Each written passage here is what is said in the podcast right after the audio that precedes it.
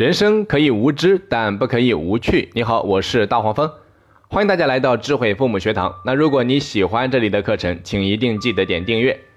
性教育是家庭教育的重要内容之一，但是很多家长对性教育可以说是无意识的，因为自己从小到大好像也没有接受过什么所谓的性教育，所以性教育在很多家长看来是不用专门拿出来教的，而且持有这种观念的家长不在少数。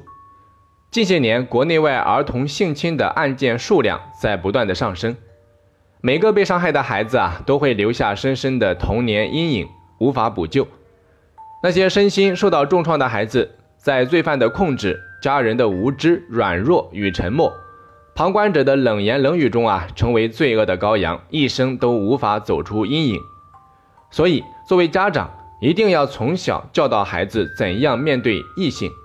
无论是大人还是同龄的孩子，千万不要等到孩子真正受到伤害了，才回过头来自责，于事无补。做父母的一定有义务和责任给孩子普及性教育，这个很重要。本堂课啊，我们会教大家如何正确的对孩子进行性教育。但凡有点常识的家长，通常都会告诉孩子，不要单独去人很少的地方，不要独自待在偏僻的地方。外出活动要征得父母的同意，尽量避免夜间单独外出，不要轻易相信陌生人，不要跟不认识的人外出等等。那这些都是家庭安全教育的基本内容。也就是说，在安全教育方面，家长往往会做的稍多一点，但是在家庭性教育方面，也就是说涉及到性别隐私的范畴，这却是家长最薄弱的环节。而性教育又是家庭教育非常重要的内容之一，所以家长一定要非常重视。那应该如何正确的给孩子普及性教育呢？家长应该做到以下几点：第一，性教育要从小抓起。严格来讲，性教育可以从两岁开始，父母就要开始教孩子分辨男女和怎样保护自己。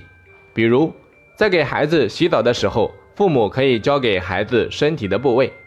可以告诉孩子，这些器官是女宝宝的，那些器官是男宝宝的，不能乱碰别人，也不能让别人碰这些隐私部位。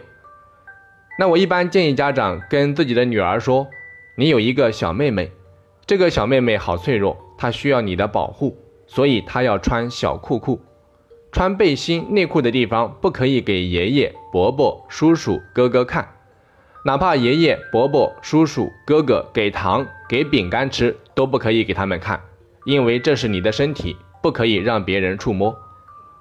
家长还可以买点绘本给孩子看，比如《我的身体》《小薇向前冲》等等，都可以给孩子学习一下。家长一定不要觉得不好意思，只有你教育孩子这些自我保护意识，他才能够更好的保护自己。父母还要教会孩子，当有人触摸自己隐私部位的时候啊，要学会拒绝；有人侵犯了自己的时候，一定要跟爸爸妈妈讲。第二，让孩子了解身体。如果你家宝宝是女儿，妈妈要帮助孩子了解自己的身体。有些家长会觉得不好意思，说的含含糊糊。家长一定要用正确的方式，用正式的语言告诉孩子关键部位的名字，比如说。乳房、阴道，不仅要让孩子有正确认识，还要告诉他们，这些地方除了妈妈帮你洗澡，或者说医生检查的时候，其他任何异性都不能看，更不能碰，也包括爸爸、爷爷、妈妈，还有必要和老人家沟通好，交代一定是奶奶或者姥姥给孩子洗澡穿衣。当然，在说的时候啊，一定要注意方式和场合，一定是私下里面讲。千万不要伤了爷爷和外公的自尊。第三，告诉孩子什么是不恰当的触摸。家长平时要与孩子讨论不同种类的触摸的区别，让孩子区分清楚什么是好的触摸，什么是不恰当或有害的触摸，还有哪些触摸不知道是好还是坏的。好的触摸啊，是孩子喜欢的，比如说父母亲的拥抱、亲吻。朋友的手拉手，不恰当的触摸是孩子想停止的触摸，比如说打、拍、踢，或者说触摸儿童的隐私部位。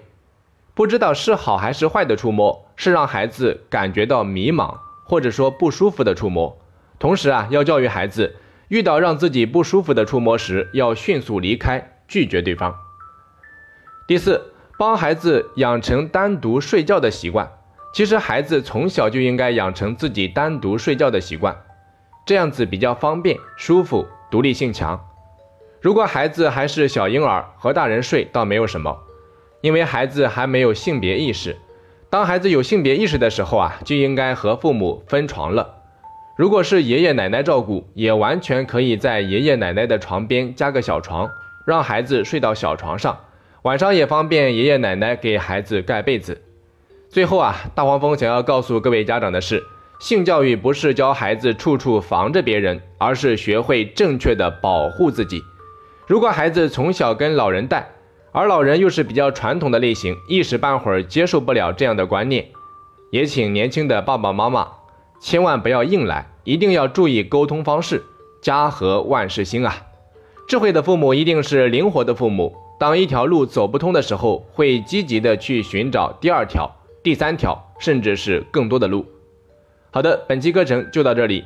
那如果我们的课程能够给到你一些帮助，欢迎你订阅，或者在课程的正下方点赞助，为我们的课程贡献喜爱值，这样我们的课程就可以帮助到更多有需要的家庭。同时，你也可以把我们的课程推荐给身边的朋友，邀请他们一起来学习。我是大黄蜂，我们下期再见。